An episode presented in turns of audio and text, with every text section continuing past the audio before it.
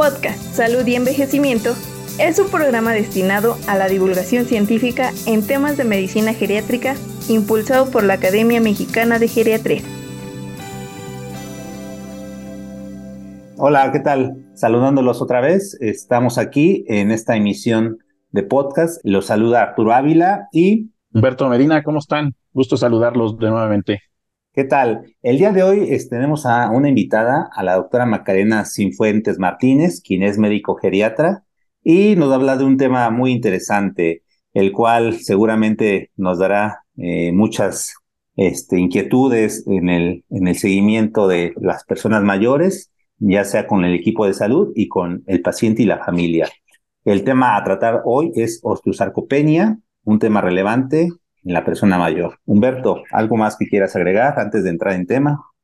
No, un tema yo creo que de mucha importancia para el geriatra, entonces es de conocimiento obligado para todos los que nos dedicamos a esta profesión y pues me gustaría primero eh, saludar a la doctora. ¿Cómo se encuentra, doctora?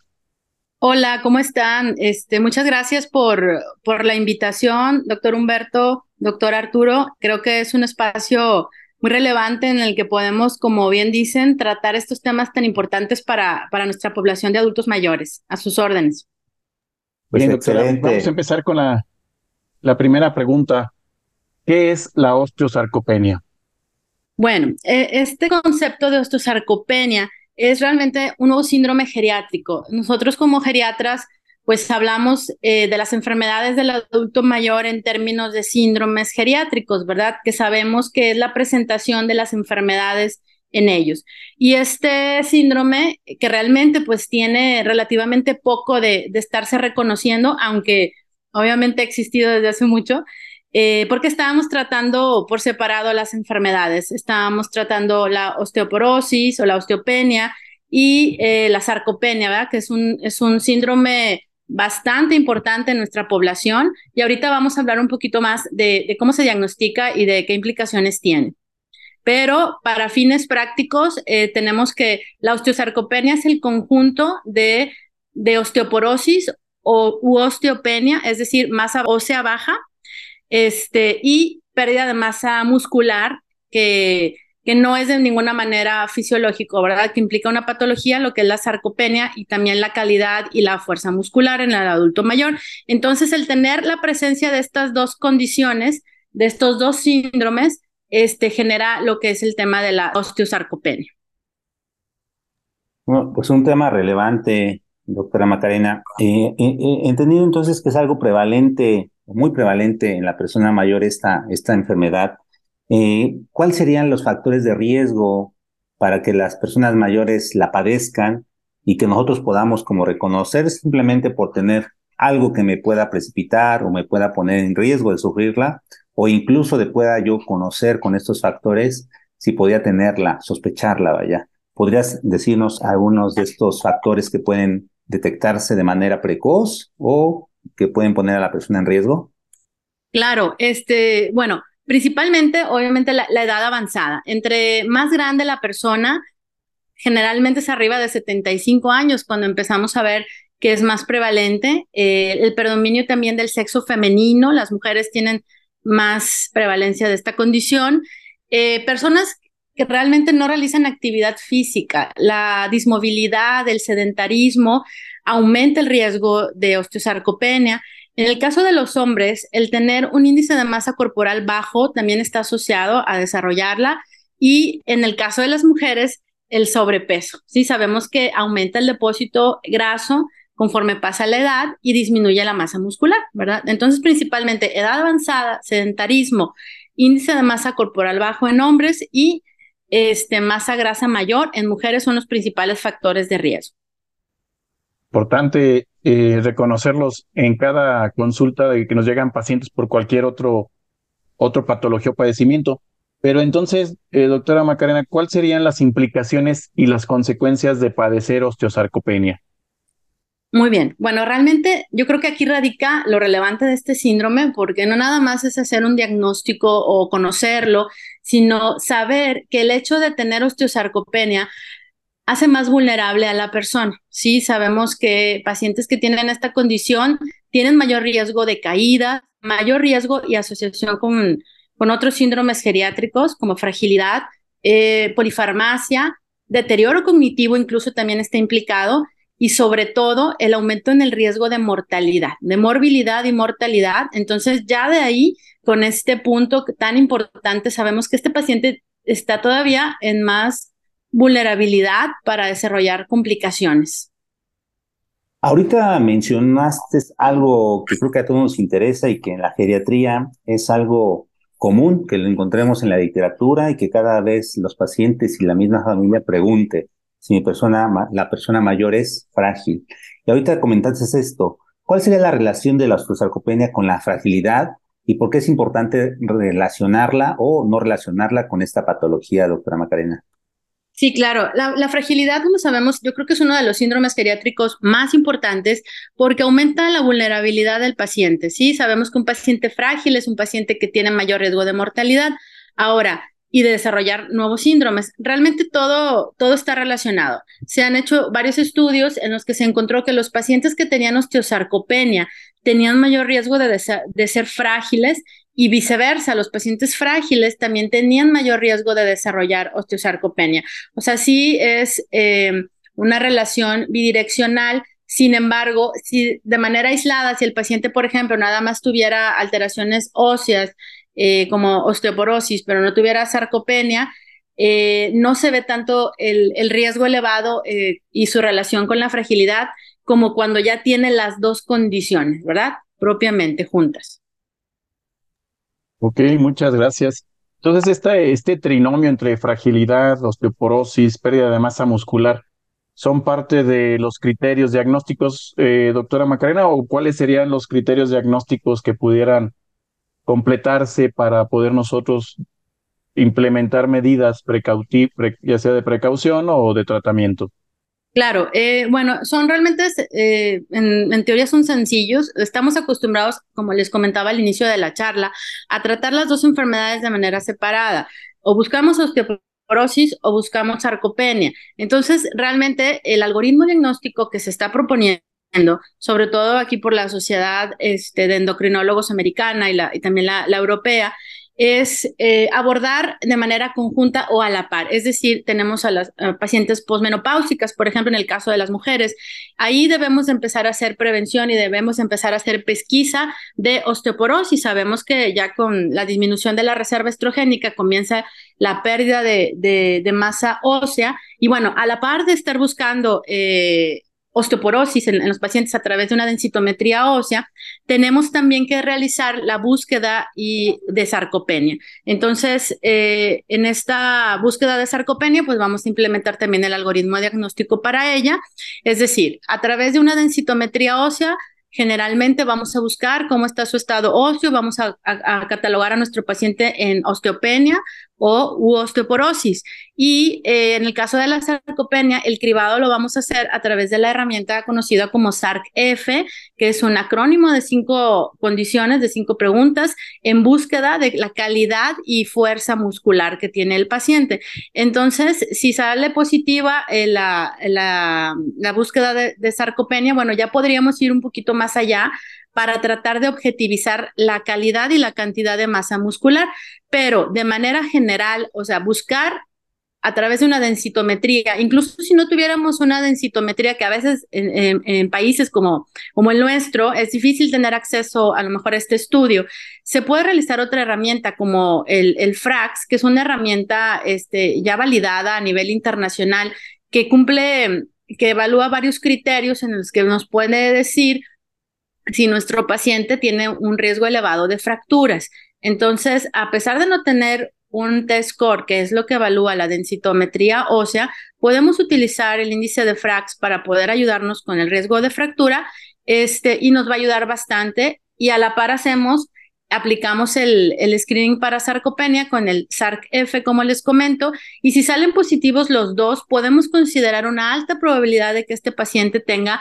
osteosarcopenia.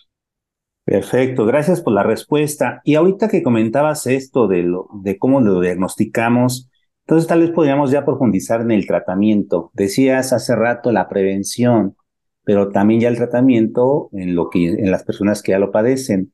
¿podrías orientarnos cuál sería estas medidas de prevención y cuál sería el tratamiento para aquellas personas que ya lo sufren o que ya lo están padeciendo y que de alguna manera diagnosticamos? Sí, claro, no, pues existen, yo creo que esto tiene mucho futuro. Eh, estamos apenas comenzando a entender este constructo, como comentábamos, incluso tendríamos que, que, verlo desde el punto de vista, este, pues, holístico, desde el punto de vista de la gerociencia, que abarca varios, varias, varias partes en el, en, la, en el comprender de, de la osteosarcopenia. ¿Para qué comento esto? Pues va enfocado al tratamiento, no, no depende solamente de un fármaco. Este, hasta ahorita digo, bueno, fuera que tuviéramos un solo medicamento que tratara esto, realmente no. Lo que se ha demostrado es que el tratamiento no farmacológico, principalmente el ejercicio, es la piedra angular ahorita de, del tratamiento de la osteosarcopenia. ¿Por qué? Porque estábamos, como comentaba, tratando por separado hueso y tratando por separado músculo, pero ya se ha visto que todo tiene una relación de manera directa. Eh, comentaba el doctor Duque, quien tiene más estudios sobre este, este tema, geriatra, este, que realmente si nosotros no tratamos eh, de, de abarcar tanto músculo como hueso, pues nos vamos a quedar de manera incompleta. Entonces el ejercicio es un tratamiento que puede funcionar tanto para mejorar la calidad del hueso como para mejorar la calidad y la fuerza muscular. Entonces, este yo creo que debe de ser siempre la, la, primera indicación, el tratamiento no farmacológico, porque estimula la osteoblastogénesis, empiezan a formar también este hueso y, y a la par están formando también proteína muscular. Entonces, por eso comento que ayuda a, a mejorar la condición de las dos. Ahora, este, hay que incluir a nuestros pacientes en programas de ejercicio multimodal. Por ejemplo, tenemos los ejercicios de Bibi Frail, este, dependiendo de la condición física de mi paciente, pero creo que sabemos todos que no importa, eh, incluso si llegara a tener alguna condición de cardiopatía, pues podemos adaptar el ejercicio que se le puede eh, recomendar y de cualquier manera se va a beneficiar. Entonces, primero que nada, el tratamiento no farmacológico con ejercicio. También tenemos que incluir la parte nutricional. Recordemos que casi el 40% de nuestros adultos mayores eh, tienen algún o riesgo de malnutrición o ya están en alguna condición de malnutrición. Entonces, si ya llegamos a la vejez en una condición no óptima, con, este, con riesgo de malnutrición, con que no cumplo ni siquiera los criterios o el porcentaje adecuado de, de lo que yo necesito, eh, entonces, pues todavía vamos a ir más en desventaja. Por eso eh, hay que aportar mayor cantidad de proteína para prevenir que desarrollemos pues también la, sarcopenia y la osteosarcopenia. Entonces ya en conjunto el tratamiento farmacológico va a funcionar en gran medida en estos pacientes. Eso es, es básico, yo creo que podemos comenzar con ello. Y bueno, respecto al tratamiento farmacológico, como les comentaba, aún estamos en, pues en algo muy básico, estamos empezando a ver y se están haciendo estudios a nivel mundial sobre qué podría funcionar pues en, en, en ambas partes, ¿no? Lo que se tiene es el tratamiento que se utiliza para osteoporosis, que es un anticuerpo monoclonal, el, el denosumab, es el que ha tenido algunos resultados positivos también en músculo, no nada más en hueso. Pero, como comento, apenas están haciendo estudios para enfocarnos en un tratamiento muy más específico. Eh, y en ese sentido, ¿podrías este, comentarnos, digo, hay publicaciones donde recomiendan vitamina D, calcio, eh, la, ingesta de proteína, incluso hasta creatina como tal. Este, ¿qué, qué, qué opinión te, te, merecen estos, estos tratamientos? Este, sí, claro. Eh, aparte de la proteína, se ha visto que, bueno, recordemos que la ingesta de proteína, si su función renal lo permite, está recomendado arriba de 1.2 gramos por kilo por día. Eh, sabemos que la deficiencia de niveles de, vitamina D eh, en la población mexicana es muy alta, casi un gran porcentaje los pacientes que tienen deficiencia y también la deficiencia de esta se ha observado en aumento de, osteoporosis y de, de, sarcopenia. Entonces, sí debemos de recomendarle a los pacientes que consuman vitamina D, es más, que realicen una, una detección adecuada en los niveles séricos de vitamina D para poder llevar a nuestro paciente a niveles óptimos, ¿verdad? Idealmente se recomienda 40 nanogramos, pero este, con que estén arriba de 30 les va a ayudar bastante. También la, la, ingesta de calcio, recordemos de 500 a 600 miligramos por día. Este, y de creatina, como comenta doctor, también se, se han hecho estudios y es válido poder indicarla, incluso hasta de 3 a 5 gramos por día que se, se puede recomendar, dependiendo de cada paciente. Excelente. Qué importante nuevamente el tratamiento no farmacológico, el ejercicio, mantener la masa muscular en la persona mayor, ya sea con ejercicio y con dieta, ¿no? Entonces, qué bueno que nos comente esto, doctora. Y ya para cerrar, ¿cuál es el futuro de la ortosarcopenia y qué recomendaciones tendría para los familiares, para los cuidadores, que el médico de geriatra pueda ofrecerles o pueda decirles en su momento cuando se presenten algún paciente con este padecimiento? Creo que principalmente la detección y, el conocimiento, ¿no? Yo creo que nosotros como personal de salud tenemos que capacitarnos cada vez más, eh, ya que si atendemos a adultos mayores, vamos a ver estos, estos síndromes de manera muy frecuente. Y una de las recomendaciones principales, como comentábamos ahorita, es la movilidad. Entonces, evitar el sedentarismo o si mi paciente ya tiene condiciones muy limitadas, puedo tratar de adaptar el ejercicio. El punto es que si es un, paciente no se mueve, si está en cama, si está postrado, va a tener muchísimos problemas osteomusculares. Entonces, eh, debemos de recomendarles a los cuidadores que, que movilicen a los pacientes, que se capaciten en programas de ejercicio multimodal, adaptarlos, porque luego está la creencia de que mejor no lo muevas porque le duele, quizá lo podamos lesionar. Entonces es un, es un círculo vicioso el, el, hecho de no mover a los pacientes, porque entre menos nos movamos sabemos que va a empeorar el dolor, va a empeorar la rigidez, este, y eso pues va a seguir propiciando mayores mayores problemas como el desarrollo de osteosarcopenia y detección precoz, si tiene la capacidad el, paciente de realizarse una densitometría, que existen actualmente lugares bastante económicos donde se pueden realizar, pero muchas veces pues no los pedimos, este, hacerlo. Y si no, y si no tenemos el acceso, pues hacer el, aplicar herramientas este, gratuitas como el índice de Frax que que lo podemos este, aplicar sin ningún problema cualquier médico, eh, nada más capacitándonos en ello.